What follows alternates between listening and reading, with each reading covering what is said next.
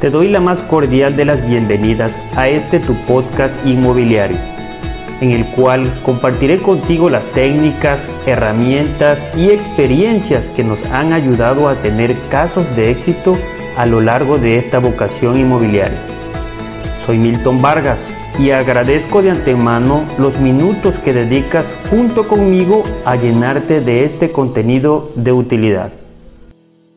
Me encuentro de nuevo en la notaría número uno de Cunduacán, Tabasco, aquí en la presencia del licenciado Gregorio Taracena, en el cual platicando obviamente, porque cuando uno tiene ciertas dudas, a pesar del tiempo que, que ya he caminado, todo se obtiene bajo la experiencia y también obviamente asistiendo a los lugares adecuados con las personas indicadas. Recuerden que no, no confíen en cualquier persona, en cualquier consejo.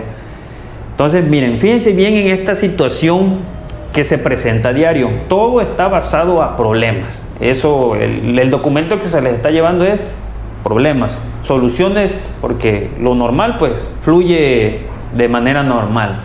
Ahora, situaciones que a veces me han sucedido, que piden, por ejemplo, que se les ayude a promover un, un lote, vamos a llamar, o un terreno el cual el cliente lo adquiere mediante un convenio de promesa de compra.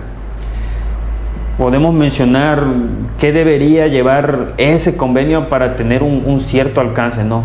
Pero principalmente la seguridad que debes de tener tú como comprador y también si, si escuchan por ahí personas que se quieran dedicar a la actividad de notificaciones, todo va a depender también del lugar donde te encuentres. Habrá municipios y alcaldías que tal vez otorguen mayores facilidades y habrá algunas que relativamente se basen al 100% a lo que la ley nos establece.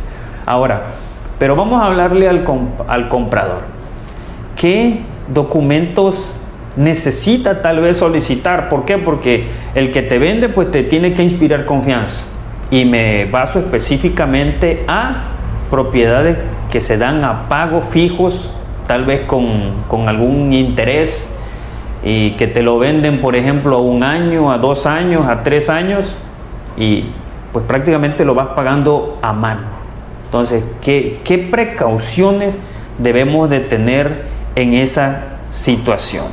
Porque a veces algunos dejan de pagar, otros a veces fallece la persona todas esas situaciones. Licenciado, muy buenos días. Buenos días, Milton. ¿Qué documentos eh, podríamos sugerirle a la audiencia que solicite a la persona quien le va a vender? Mira, la primera precaución que debe tomar una persona siempre cuando vaya a adquirir una propiedad es verificar que la persona efectivamente sea el propietario, la persona que esté vendiendo sea el propietario. Se acredita con dos documentos en específico la escritura o título de propiedad y el pago predial del año. La escritura o título de propiedad lo que nos va a decir es si efectivamente la persona que te está vendiendo es la persona que efectivamente es la propietaria del bien o no. Y el pago predial nos va a ratificar que esa misma persona siga estando con ese terreno de manera provisional. ¿A qué voy con esto? Si hay una propiedad donde tú eres el vendedor, Milton, y aparece tu escritura como Milton, pero el predial ya no aparece a nombre de Milton, yo ahí puedo suponer que ya vendiste Milton y por lo tanto esa propiedad ya no es tuya. Por lo tanto puede ser que estés queriendo vender dos veces la misma propiedad. Entonces, lo importante es asesorarse primero y hay que verificar que la persona que esté vendiendo sea efectivamente el propietario con su escritura o título de propiedad y el pago predial del año. El segundo paso que tienen que hacer las personas, una vez que ya tienen la escritura y el pago predial, es asesorarse de, pues, contigo, Milton, o con un notario público, eh, con la intención de que nosotros verifiquemos esa documentación y le demos la asesoría de la viabilidad o no de poder sacar escrituras. Porque hay ocasiones en que la propiedad puede estar a tu nombre, pero puede ser que esté intestada por la sociedad conyugal si es que perteneció al matrimonio. O puede ser que tu cónyuge no quiera firmar la escritura y por lo tanto, aunque tú quieras vender, no puedes vender.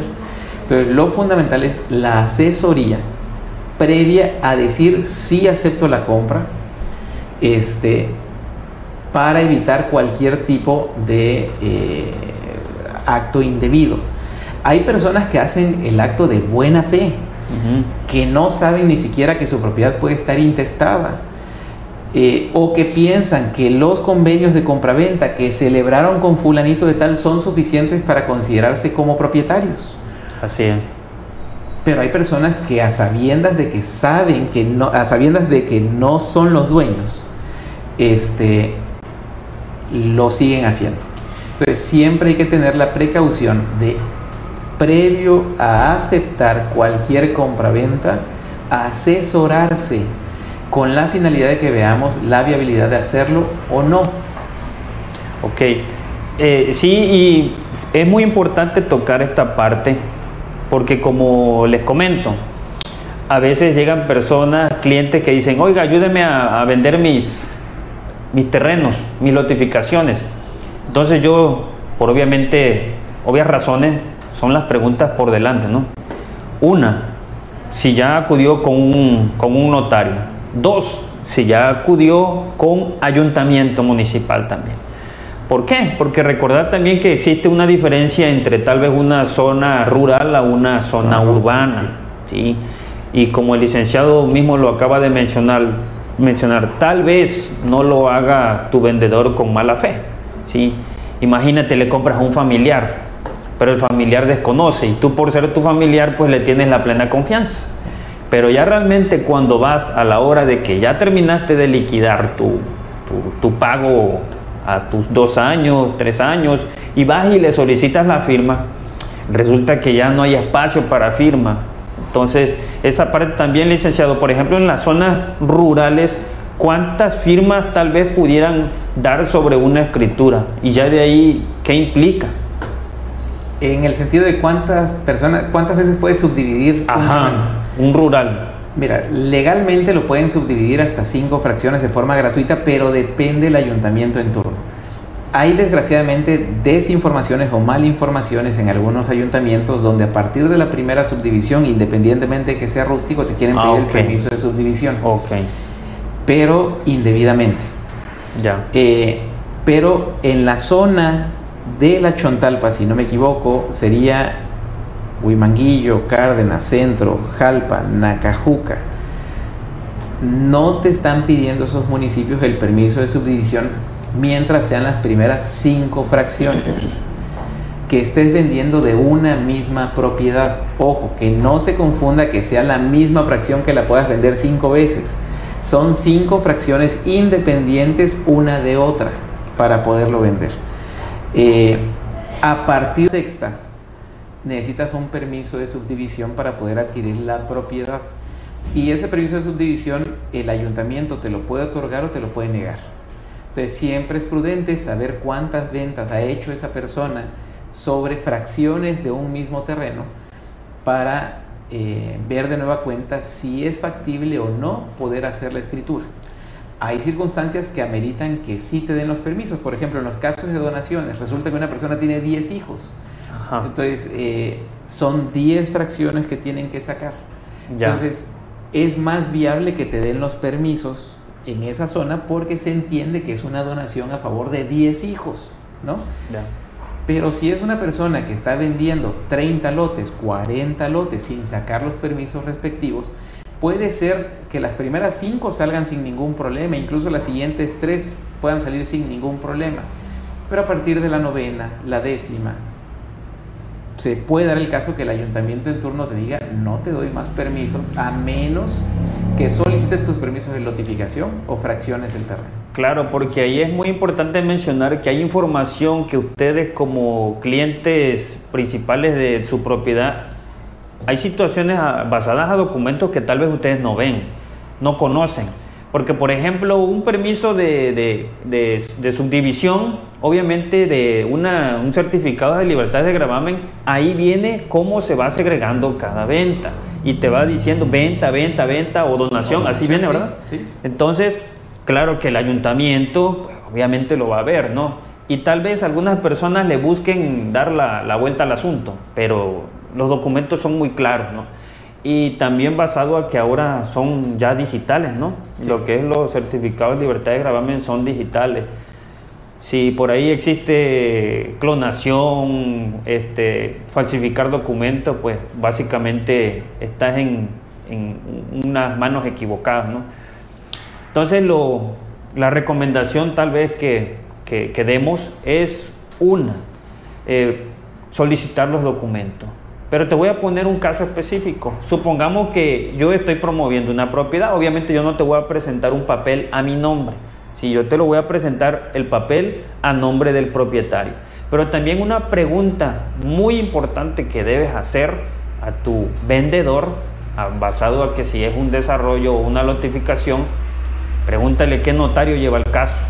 Porque incluso ahí mismo te hacen el convenio Tal vez no es ni abogado, es un convenio casero que tal vez no tiene los puntos específicos para, para hacerlo válido.